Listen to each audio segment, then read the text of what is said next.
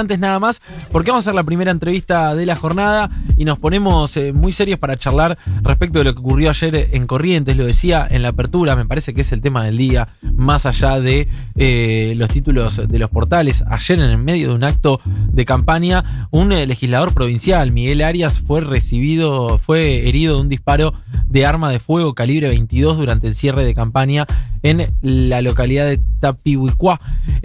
fue trasladado a Paso de los Libres se encontraba junto al candidato a intendente de esa localidad, Martín Ascua, y nosotros vamos a charlar al respecto con, bueno, sus compañeros de espacio político. Vamos a hablar con Ana Almirón, que es senadora nacional por Corrientes, para conocer un poco más de esto. Ana, muy buenos días. Juana Morín, Rocío Criado, todo Crónica Anunciada Futurock te saluda. ¿Cómo estás?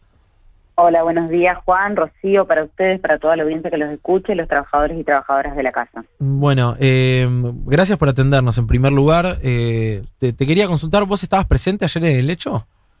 No, no, estaba justo en la capital correntina, que nosotros también estábamos haciendo el cierre provincial en una hermosa caravana y bueno, fue empañada por esta situación, ¿no? Claro. Eh, ¿qué, se sabe? ¿Qué, ¿Qué, se puede contar al respecto? Eh, es, un intento de asesinato claramente de, de, tinte político, ¿verdad? Exactamente. La verdad es que quiero contextualizar. Eh, mi eh, Paso de los Libres, yo soy de Paso de los Libres, estaba a 60 kilómetros de Tapedicuá, 50, 60 kilómetros. Estaban en el cierre de un acto a intendente, viceintendenta. En el escenario se encontraba el diputado que fue agredido, eh, eh, se encontraba el intendente de Paso de los Libres, el candidato a intendente y la candidata a viceintendenta de Tapevicuá. En ese contexto estaban cada uno dando sus discursos y, bueno, Miguel se empieza a, descompensar porque ni siquiera sienten los ruidos del disparo. En, un primer momento, quiero contarte cómo es el lugar también en donde estaban. Sí, sí, por favor estaban en un lugar que es totalmente descampado, por lo tanto eh, no saben de dónde provienen tampoco los disparos.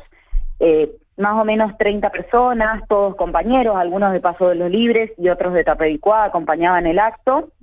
Y enfrente lo único que corre es la vía del ferrocarril, todo lo que es Costa del Uruguay, Paso de los Libres, Montecasero y Tapedicuá, crecieron a la vera del ferrocarril y es lo único que tienen, es un ferrocarril y unos árboles de monte enfrente, a 60 kilómetros.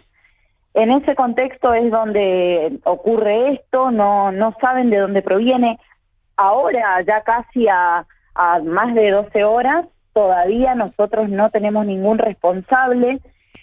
Eh, lo trasladan a la salita de primeros auxilios, ahí en, en la localidad estaba cerrada, entonces piden a la policía que lo traslade y lo llevan a Paso de los Libres a 60 kilómetros en la cajuela de la camioneta al diputado herido.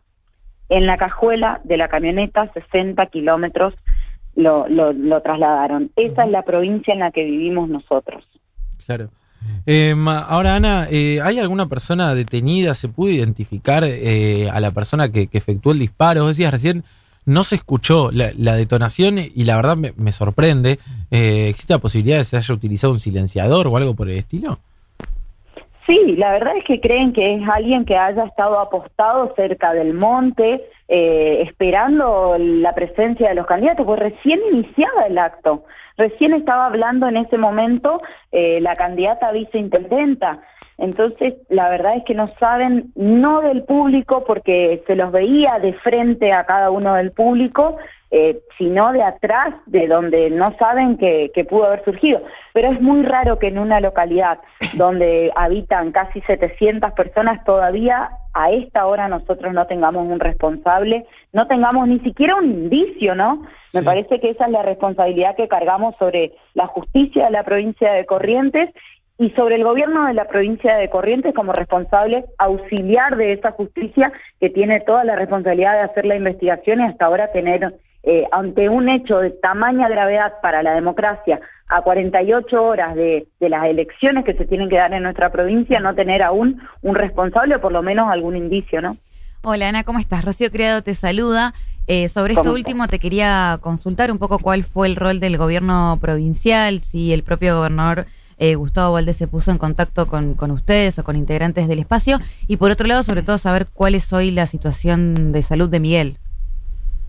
En principio decirte que nos enteramos por un Twitter, el gobernador se comunica con nosotros por Twitter, manifestando que toda la solidaridad y que repudia los hechos de violencia. Nosotros le pedimos corazón, sangre y responsabilidad porque nosotros somos ciudadanos a los cuales él representa nuestra provincia de Corrientes. La comunicación debería haber sido directa, al menos con nuestro delegado normalizador eh, o con nuestros candidatos a gobernador y vicegobernador de la provincia en el diálogo directo y no por un Twitter. Tiene una responsabilidad enorme ante un hecho de tamaña gravedad a nuestra democracia que se comunique por Twitter nuestro gobernador. Lo único que nos enteramos es eso y que el secretario de Seguridad estaba viajando a, Paso de los Libres a empezar la investigación.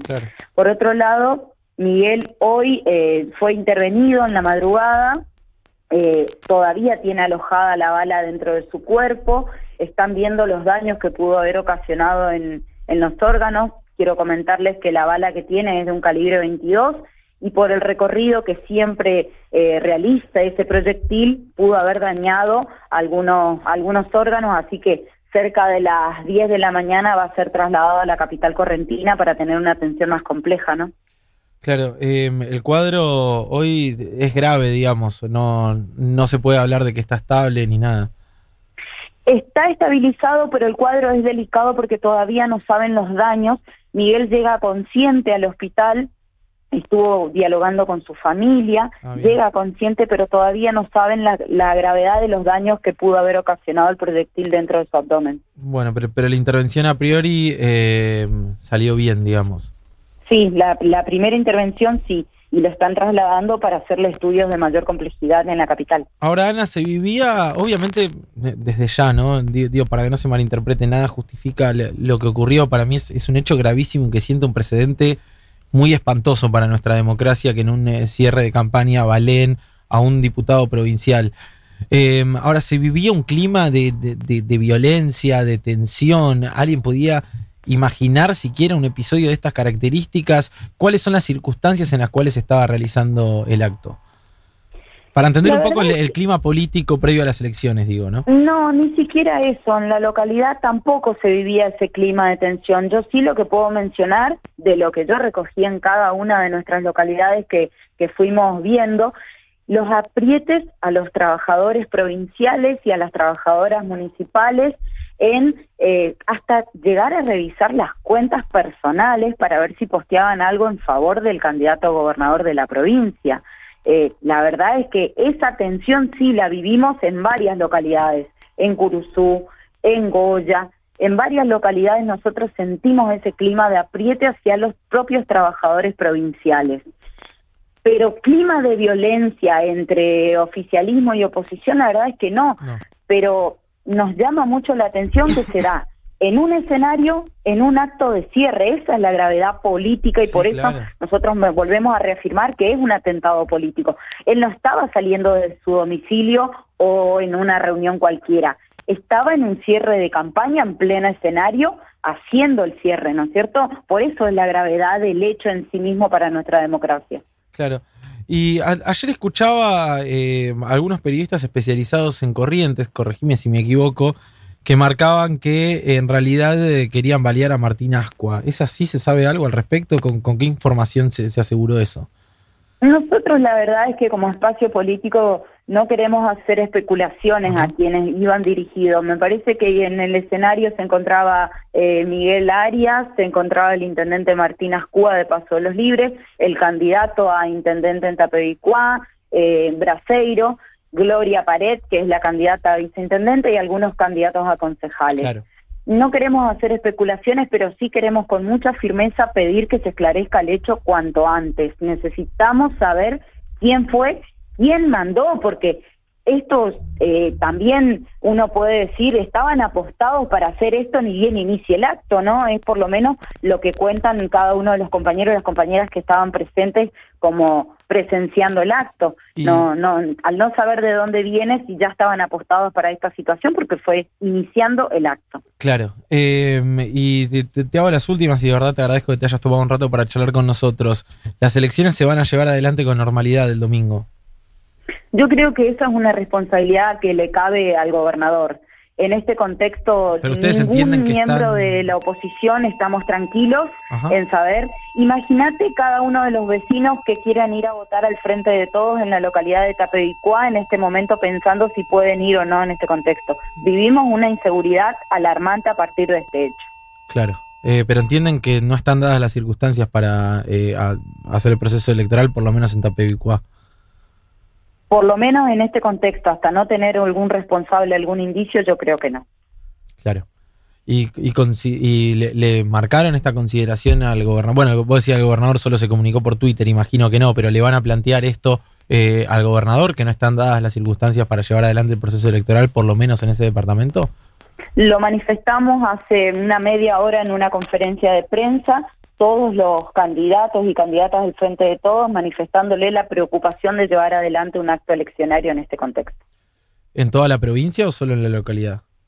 En toda la provincia. Imagínate los candidatos opositores en cada una de nuestras localidades hoy, que siempre estamos en un acto. Ayer íbamos en una caravana donde íbamos todos al aire libre. Es una inseguridad tremenda la que estamos viviendo, o por lo menos la, la sensación de inseguridad que tenemos todos a partir de ser opositores en, esta provincia, ¿no? Las garantías nos tiene que dar el gobernador seguramente para que nosotros podamos tener una elección en democracia.